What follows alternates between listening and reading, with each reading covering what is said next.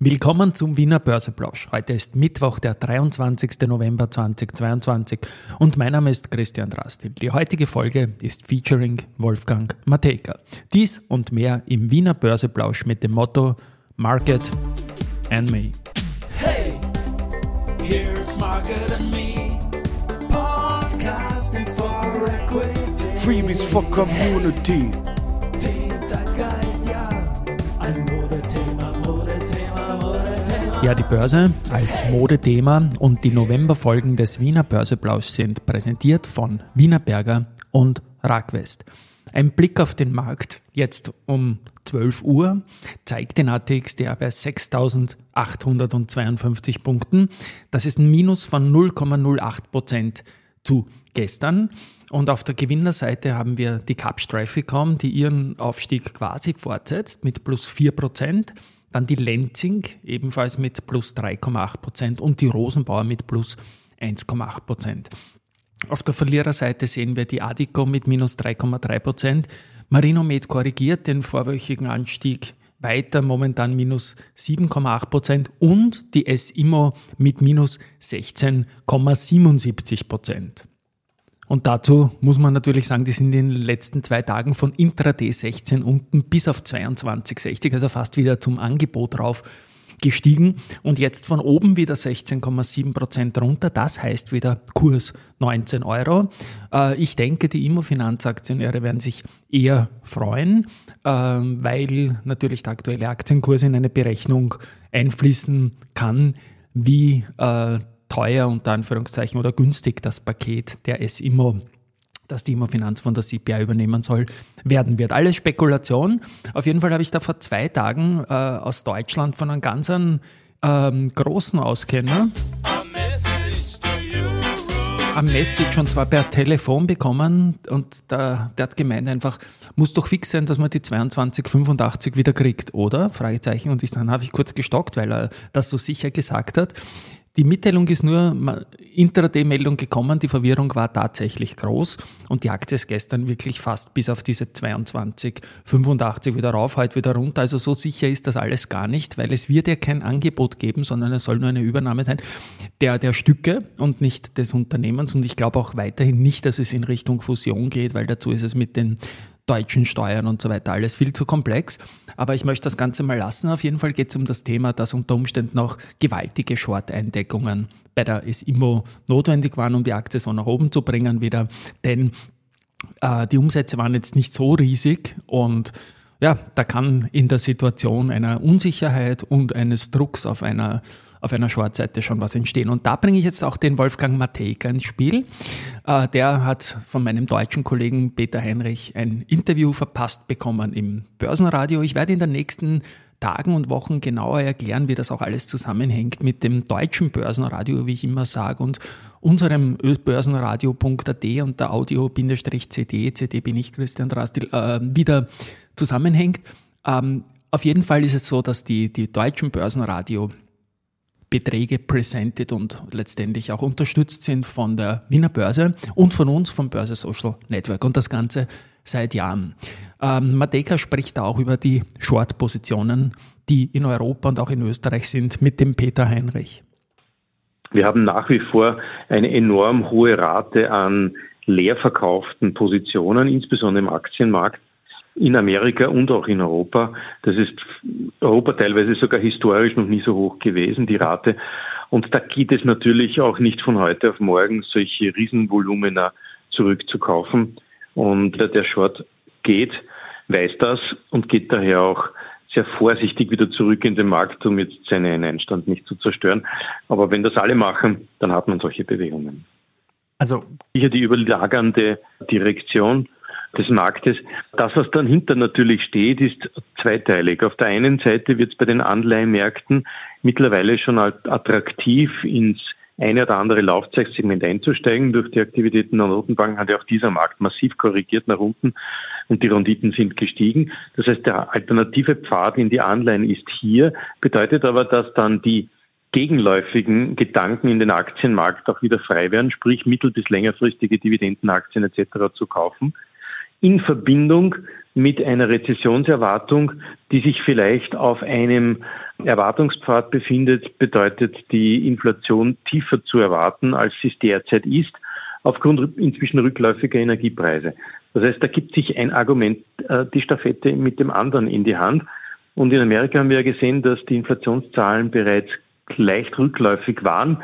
Sehr viele haben also ich habe da mit meinem Kollegen Peter Heinrich auch äh, vereinbart, dass wir da Audioschnipsel unserer Podcasts einfach hin und her verwenden können, weil es dient ja dem, dem, dem gleichen Thema, der, der Literacy zum, zum Aktienmarkt und Mateka hat da auch einen Ausblick gebracht und zum Schluss kommt er nochmal vor mit einem Spot dann zu vier österreichische Aktien, die ihn heuer positiv überrascht haben.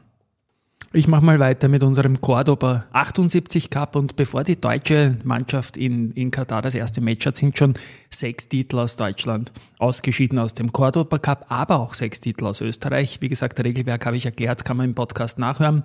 Gestern ausgeschieden sind Do Co., AT&S, Fresenius Medical Care, Vonovia Sartorius und der Flughafen Wien. Also das sind die schwächsten sechs von den noch 72 äh, vor dem gestrigen Handelstag im Cordoba Cup befindlichen Titel gewesen. Überraschung für mich ein wenig der Flughafen, weil der ja ähm, eigentlich festgezurrt sein sollte, ist aber raus. Das war für mich so ein Geheimfavorit, aber ist jetzt raus und es sind noch 66 Titel im Cordoba Cup, 33 aus Österreich und 33 aus Deutschland und die schwächsten sechs werden auch heute wieder am Abend den Cup verlassen müssen.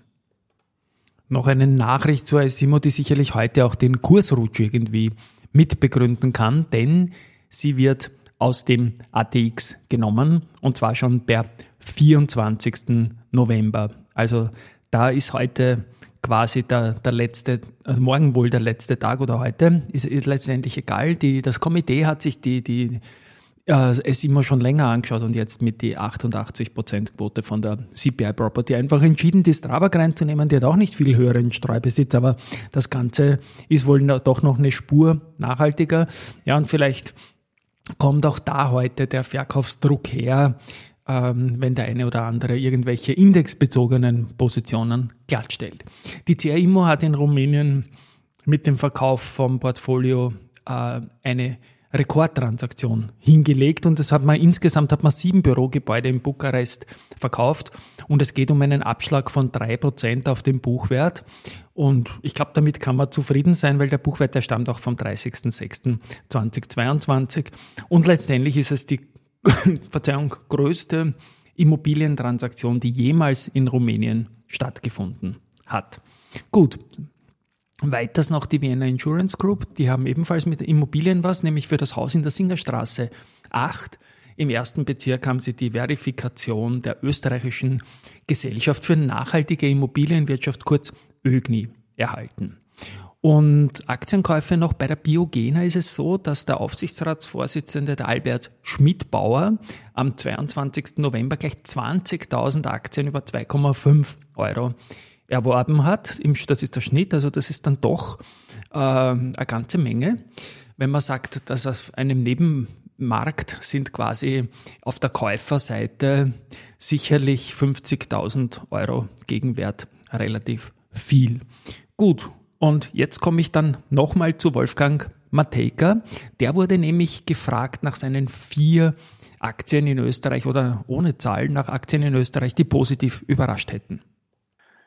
Na gut, auf der einen Seite war es mit Sicherheit die Resilience, also die, die Widerstandskraft, die viele Aktien entwickelt haben.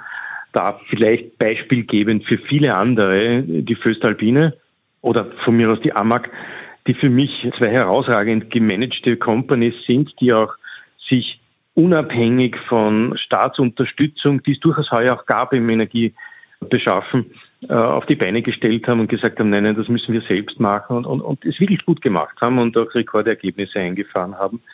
Und Gott sei Dank langsam aber doch von der Börse diesbezüglich belohnt werden.